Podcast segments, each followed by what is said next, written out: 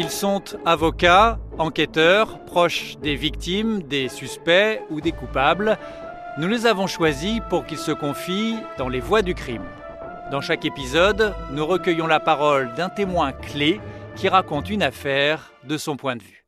Je suis Thomas Proutot, chef du service police-justice de RTL, et dans cet épisode, nous allons plonger au cœur d'un des dossiers criminels les plus mystérieux de ces 30 dernières années.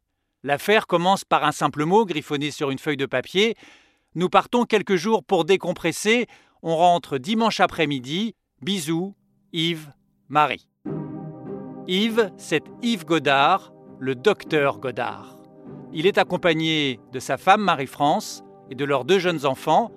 En baie de Saint-Malo, le docteur loue un petit voilier et part en mer. Quatre jours plus tard, le couple et les petits Marius et Camille disparaissent des radars. Le voilier ne regagnera jamais Saint-Malo. Dans le fourgon du docteur, garé près du port, on retrouve des traces de sang. Une enquête extraordinaire débute, semée de fausses pistes, d'indices qui surgissent des flots ou du néant, et de témoignages, parfois venus de l'autre bout du monde, qui assurent avoir vu le docteur et sa petite famille. Mais presque 24 ans après, impossible de dire ce qui s'est produit, ce qui est arrivé à la famille Godard.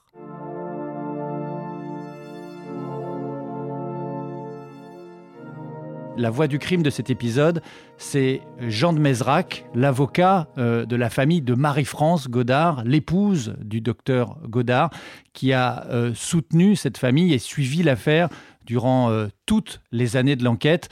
Jean de Mézrac, bonjour. Bonjour. Alors d'abord, quand est-ce que, à quel moment est-ce que vous vous arrivez euh, dans ce dossier et cette famille que vous rencontrez pour la première fois, quelle impression il vous laisse Écoutez, j'arrive moi dans le dossier un peu de manière incidente puisque je connaissais euh, comme cliente l'une des sœurs de Marie-France et je reçois euh, très rapidement toute la famille unie. Il y avait encore les parents de Marie-France qui étaient vivants à l'époque, ses deux enfants jeunes ados de sa première union, un de ses frères et deux sœurs, donc une famille assez nombreuse.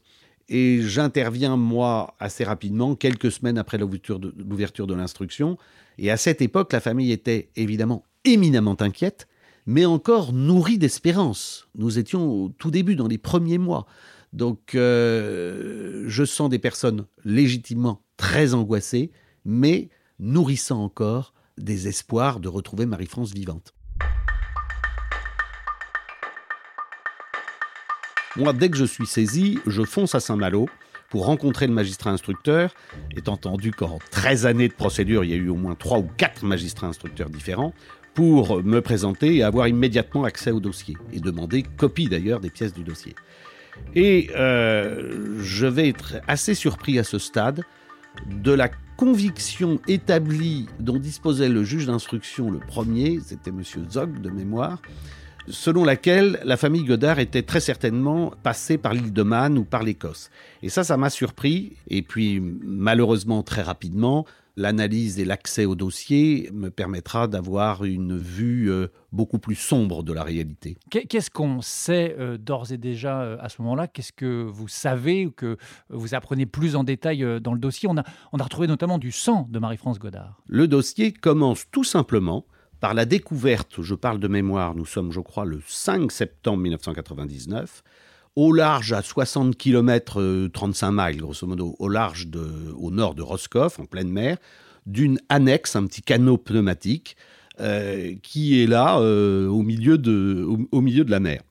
Et euh, c'est un navire de pêche qui le découvre, et au sein de ce canot pneumatique est découvert un carnet de chèques, comme s'il avait été volontairement coincé sous le petit euh, plancher en bois, au nom d'une SCI, de mémoire la SCI Hanman, qui était une SCI propriétaire d'un actif immobilier du docteur Godard. Et surtout, très rapidement, il est procédé à l'identification de ce canot pneumatique, euh, dont euh, il est très aisé de savoir quasi immédiatement, par les recherches du Cross et autres, qu'il appartenait à un, bateau de plaisance, un voilier de, je parle de mémoire, 9 ou 10 mètres, dénommé le Nick, qui était propriété d'un loueur au port de Saint-Malo. Donc très rapidement, les enquêteurs vont voir ce loueur. Et ce loueur confirme que, en toute transparence, il a reçu le 1er euh, septembre un client dénommé Monsieur Godard, qui s'est présenté avec deux enfants, ce qui est intéressant, mais le loueur n'a jamais vu de femme et euh, qu'il a loué euh, ce bateau, euh, précisant qu'il faisait un tour en mer avec ses enfants pendant huit jours. Par suite de l'identification du nom Godard, là vont être identifiés très rapidement, un peu par hasard, son véhicule qui était de mémoire un, un combi Volkswagen, mais qui lui servait de véhicule professionnel sur le port de Saint-Malo, sur le port des Sablons, qui était ouvert d'ailleurs, et au sein duquel vont être découvertes des traces de sang, euh, grossièrement effacées avec euh, des sopalins ou des serpillères. Analyse immédiate de ce sang qui confirmera euh, quelques jours plus tard qu'il s'agissait bien du sang de Marie-France Godard. Et dans la foulée quasi concomitamment, les enquêteurs se rendent au domicile à côté de Tilly-sur-Seul, dans le Calvados, au domicile des Godard, et là ils découvrent le petit mot écrit, on part en mer, euh, bonjour les enfants, on revient dimanche, mais il découvre également, beaucoup plus inquiétant, un, euh, des traces de sang. Il y en avait un peu partout, dans l'escalier, un peu dans la cuisine, un peu dans la salle de bain, et beaucoup sur un matelas, lequel avait d'ailleurs été renversé pour dissimuler une partie de ce sang. Et les investigations expertales vont démontrer que s'il s'agit bien du sang de Marie-France, pour autant, vous pensez bien qu'il y a eu de, grosses recherches sur le sujet. Pour autant, il n'était pas établi que les quantités de sang découvertes, tant au domicile qu'au sein du véhicule, soient euh, suffisantes pour avoir causé de manière certaine la mort de la personne. En revanche, euh, la disposition dans le véhicule de ces taches de sang permet de se convaincre que Marie-France n'était manifestement pas assise ou debout, mais qu'elle a été transportée, à supposer qu'elle eût été encore vivante lors de ce transport, qu'elle a été transportée couchée. Alors, il y a quand même une très grosse inquiétude sur le côté euh, possiblement criminel de l'événement, mais pour autant, on pouvait toujours espérer que Marie-France soit vivante, alors même qu'on n'avait aucune preuve d'un décès de qui de, qui que ce soit d'autre euh, comme membre de la famille. De sorte que sur la période du 1er septembre au 5 ou 6 septembre, jusqu'à ces, découvertes dont je vous parle, tout le monde était dans le cadre d'un naufrage. On retrouve euh, un canot pneumatique, il appartient à un voilier, euh, donc on a des recherches aériennes, tous les bateaux sont alertés, les bateaux de pêche, le cross procède à des, à des recherches. Nous sommes dans le cadre d'un naufrage accidentel pendant cinq jours.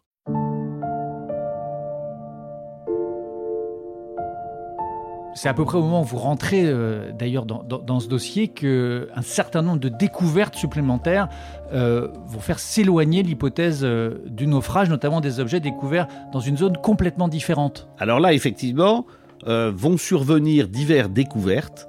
Et l'enquête va substantiellement avancer. Malheureusement, ce n'est pas du tout une critique vis-à-vis des enquêteurs, mais plus par les révélations des phénomènes naturels de la mer, plus que par euh, des résultats d'investigation. Et euh, nous avons plusieurs euh, objets d'équipement du bateau Nick, notamment des éléments de sécurité qui vont être découverts dans le courant spécialement du mois d'octobre.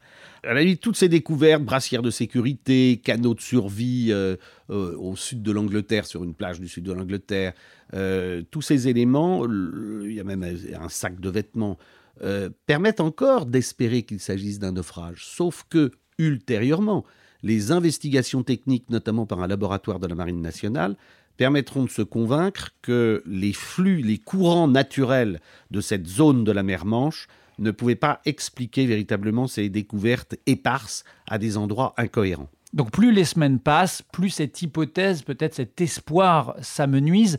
comment euh, réagit euh, la famille à ce moment-là? Comment est-ce qu'elle elle accompagne ces découvertes? Je pense que les membres de la famille que je représentais avaient des perceptions personnelles différentes euh, certains euh, pensaient que la situation était dramatique et, manifestement euh, totalement compromise, et d'autres avaient encore des lueurs d'espoir de retrouver tout le monde vivant. Petit à petit va quand même s'installer l'idée que le naufrage est très improbable. On imagine que l'inquiétude grandit, et du coup, la piste criminelle s'impose, ou en tout cas devient l'une des principales. Certes, sauf à considérer tout de même que le dossier a été gravement pollué, ne serait-ce que psychologiquement pour les membres de la famille que je représentais, et j'en veux beaucoup à ce corbeau, par les lettres anonymes adressées euh, à la gendarmerie de Qu'est-ce que qu'est-ce que c'est que ces lettres? Alors, ce sont euh, des lettres qui vont euh, polluer de manière assez dramatique d'ailleurs l'enquête, qui vont dissiper les enquêteurs et qui vont, et j'en veux beaucoup à ce corbeau, et qui vont nourrir une fausse espérance pour la famille d'une présence euh, de, la famille vivante possible. Alors on a deux lettres anonymes, une première qui est postée le 2 octobre 99 à la brigade de gendarmerie de Falaise. Euh, les termes employés sont les suivants. Le docteur Yves Godard est bien vivant. Il vit en mer d'Irlande sur Isle de Man. Alors Isle écrit I-S-L-E. Le prendre au sérieux.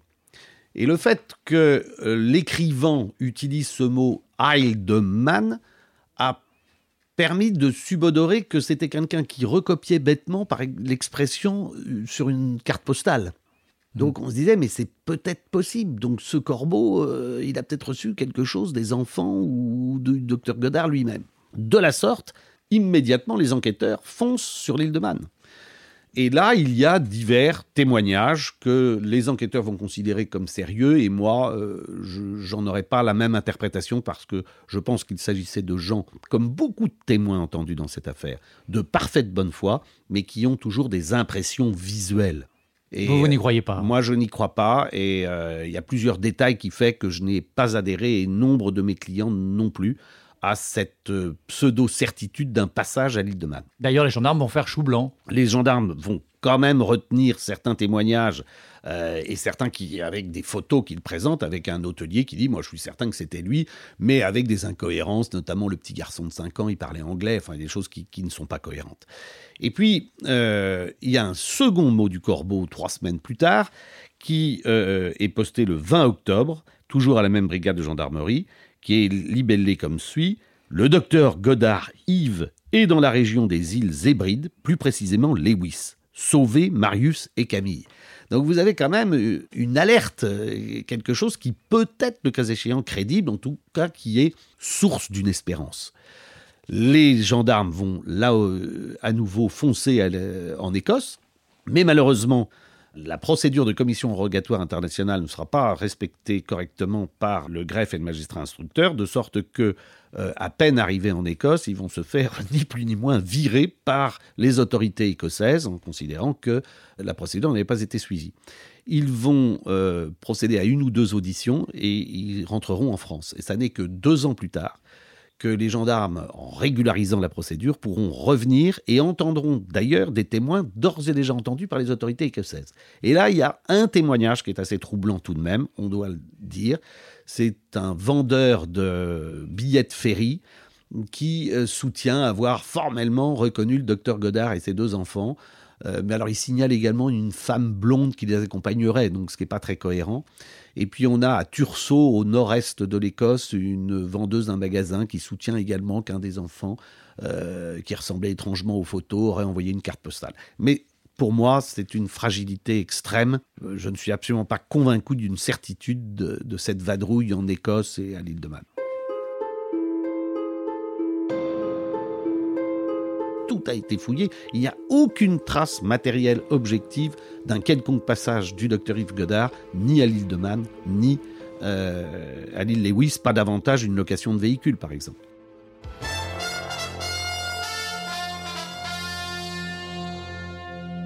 5h33. Il y a cinq mois et demi maintenant que le docteur Godard et ses deux enfants ont disparu à bord d'un voilier de location parti de Saint-Malo. Depuis, aucune nouvelle, même si plusieurs pistes ont été évoquées et vérifiées. La dernière en date, et c'est une information RTL, mène les enquêteurs dans les Côtes d'Armor, à l'anse de Bréhec. Le bateau y aurait été aperçu et le médecin aurait pu couler son voilier pour rejoindre l'Angleterre en ferry. Édouard Dacosta. Alors que les fouilles pour tenter de retrouver le corps de Marie-France Godard sont interrompues, faute de renseignements déterminants, les gendarmes concentrent maintenant leur enquête sur l'endroit où le médecin aurait pu se séparer de son voilier avant de rejoindre la terre ferme. Après cinq mois et demi d'investigation infructueuse en France et en Grande-Bretagne, les gendarmes de la section de recherche de Rennes ont l'intime conviction qu'Yves Godard a coulé son bateau avant de s'embarquer pour l'Angleterre à bord d'un car ferry qui assurait la liaison Roscoff-Plymouth. Seul problème, à chaque traversée en pleine saison, ces ferries transportent plus de 1000 passagers et jusqu'à la fin de l'an passé, les billets n'étaient pas nominatifs. Cependant, les enquêteurs ne désespèrent pas de retrouver la trace du fugitif à l'embarquement sur Roscoff, car selon nos informations, la gendarmerie maritime aurait recueilli les témoignages de deux voyageurs qui affirment avoir reconnu les enfants Godard le 4 septembre, soit trois jours après leur départ de Saint-Malo. Ces enfants auraient été aperçus sur une navette entre l'île de Bas et Roscoff. Or, s'il se confirmait dans les jours qui viennent que le fugitif a bien pris un ferry pour l'Angleterre, la piste de lance de Bréhec dans les côtes d'Armor serait à coup sûr exhumée et exploité dans ce dossier, car le NIC y a fait escale après avoir été contrôlé par une vedette des douanes au large d'Erquy.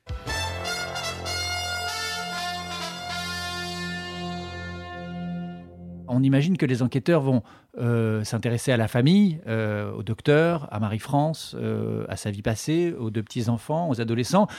Qu'est-ce qu'on trouve en s'intéressant à la famille Godard Alors très rapidement, des investigations, ils étaient très nombreux enquêteurs pour investiguer en tous sens, notamment sur l'environnement familial, professionnel, financier du couple Godard. Et vont être identifiés plusieurs éléments importants, à savoir premièrement qu'Yves Godard était un médecin très apprécié par sa patientèle et qui avait une grosse patientèle. Et que, en revanche, il était un peu en conflit avec l'ordre des médecins euh, du Calvados. Il a même eu des procédures disciplinaires parce qu'il s'était progressivement intéressé à des pseudo-sciences parallèles à la médecine générale qu'il exerçait, notamment, je parle de mémoire, l'acupuncture, l'homéopathie et autres, et qu'il fournissait également certains médicaments qui n'étaient pas véritablement autorisés. Donc il adhérait à des thèses un peu euh, originales en matière médicale, à la plus grande satisfaction de ses patients, mais il a été poursuivi en matière disciplinaire. Par ailleurs, on découvre que le docteur Godard est passionné de tout, il est un peu en rupture avec tout ce qui est système euh, étatique, euh, social, en, termes de cotisation sociale, de caisse de retraite. Il est vraiment en guerre. Il adhère, on découvre qu'il avait adhéré à SOS Santé, puis au CDCA, deux syndicats extrêmement euh, euh, radicaux, et conseillant la défiscalisation, préconisant de faire une grève des cotisations sociales sur le système français et d'aller défiscaliser en s'assurant sur des assurances offshore à droite et à gauche, dont d'ailleurs l'île de Man, euh, ce qui confortait peut-être le mot du corbeau. Mais là encore, euh, toutes les investigations n'ont jamais abouti sur des souscriptions de contrats ou de placements financiers sur ce point, notamment aussi parce que euh, nous sommes en Europe. Euh, nous étions pourtant avant le Brexit, mais le secret professionnel a été bancaire a été opposé aux enquêteurs sur de nombreux points du dossier. Et l'atmosphère familiale, euh, comment l'atmosphère familiale, c'est que le docteur euh, Godard, euh, lui, c'est certain qu'il était amoureux de son épouse, qu'il était un très bon père et pas, vraiment très bon père avec ses enfants. Donc les proches du docteur Godard considèrent que la thèse d'un crime par lui commis paraît extrêmement ahurissante. quant à Marie-France, le couple, il n'y avait pas de signalement d'un couple en danger. Mais euh, ce que l'on sait, c'est qu'elle était d'une personnalité fragile. Voilà. Euh, donc ils vivaient ensemble depuis 1994. Euh, de mémoire, après la, rupture du premier couple, enfin pour chacun d'eux, parce qu'ils avaient un couple antérieur, et ils s'étaient mariés dans les années 95, où voilà, ils avaient deux enfants nés en 94 et 95, je crois. Ça faisait dix ans qu'ils vivaient ensemble. Deux jeunes enfants, un couple qui va bien sont toutes apparences. Voilà. Alors d'autres enfants nés de et des premiers. Chacun avait des premiers enfants nés d'une union précédente. On n'y voit vraiment pas euh, de fil à tirer qui irait vers Alors un après, d'assassinat à ce non, stade. Non. Un an après la disparition, euh, la découverte. Euh, est beaucoup plus concrète et terrible puisque c'est un petit crâne qui est remonté dans les filets euh, des marins d'un navire qui s'appelle euh, euh, l'Indomptable, un, chalutier breton. Comment est-ce qu'il est découvert ce crâne? Il est découvert dans des conditions d'ailleurs assez moches et pénibles pour les membres de la famille, puisque ce sont des marins-pêcheurs qui relèvent un filet et qui voient dans ce filet plein de crabes et ils font le tri en fonction des dimensions autorisées, pas autorisées. Et d'ailleurs, ils déclareront, enfin l'un des pêcheurs, qu'il y a un premier objet ressemblant à un, un gros crabe qui est rejeté, mais qu'après il a un doute, est-ce que c'était pas un petit crâne humain? Quant au crâne certaine qui est identifié sans difficulté, là a été tout de suite mis de côté en se disant euh, au milieu de nos crabes, euh, finalement, on a un crâne humain.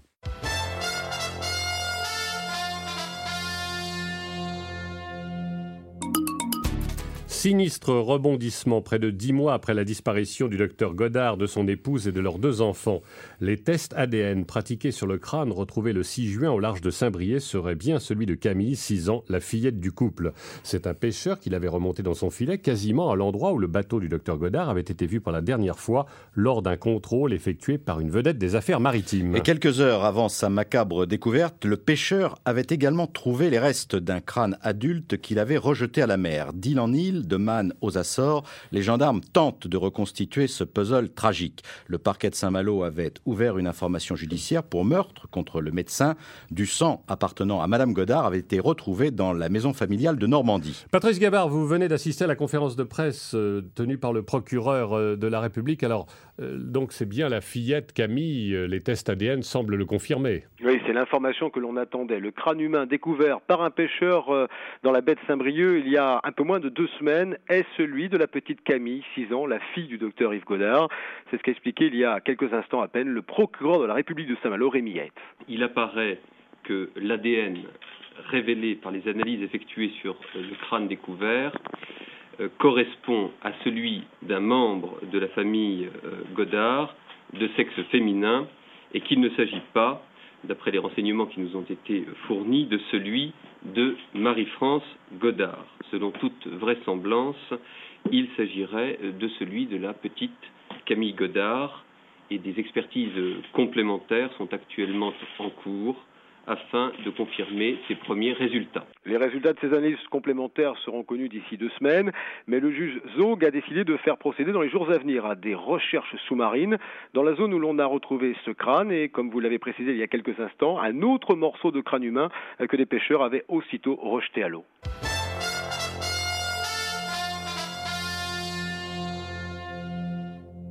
Ce crâne, euh, les analyses euh, ADN vont établir que c'est celui euh, de Camille, la, petite fille de la famille. Alors là, on, imagine euh, les mois, euh, le choc terrible pour la famille. Pour la famille de Marie-France Godard, là, c'est la fin de l'espoir. C'est manifestement la fin de l'espoir, puisqu'on savait que le docteur Godard était amoureux de ses enfants et qu'il n'était pas envisageable un seul instant qu'il ait pu poursuivre une vadrouille nulle part sur cette terre sans la présence de ses enfants. Et il faut savoir, je, voudrais quand même le, dire, que cette affaire, avant le côté euh, mystérieux, excitant, médiatique, qui euh, a été animé par plein de soubresauts pendant des années, est un immense drame humain. Et je vois encore euh, certains de mes clients me dire, vous vous rendez compte, pour le moindre petit accident d'autocar, euh, on a des soutiens psychologiques, une cellule, etc. Et mes pauvres clients ont été complètement abandonnés sur le plan psychologique et de surcroît, ils apprenaient parfois des événements majeurs par une déclaration du procureur de la République sans même qu'on m'ait avisé au préalable. Alors après, il y a eu un, autre magistrat instructeur qui avait l'extrême courtoisie de me passer un coup de fil dès qu'il y avait un élément nouveau pour que mes clients l'apprennent avant que les médias en soient avisés. Lorsque est survenu ce dont vous parlez, la découverte du crâne de la petite Camille, effectivement, toutes espérances s'effondraient. Vous venez d'écouter le premier épisode des Voix du crime sur la mystérieuse affaire de la disparition du docteur Godard. En attendant la seconde partie, vous pouvez écouter les épisodes précédents sur l'application RTL, rtl.fr et toutes nos plateformes partenaires. Et si vous aimez les voix du crime, n'hésitez pas à nous laisser une note ou un commentaire.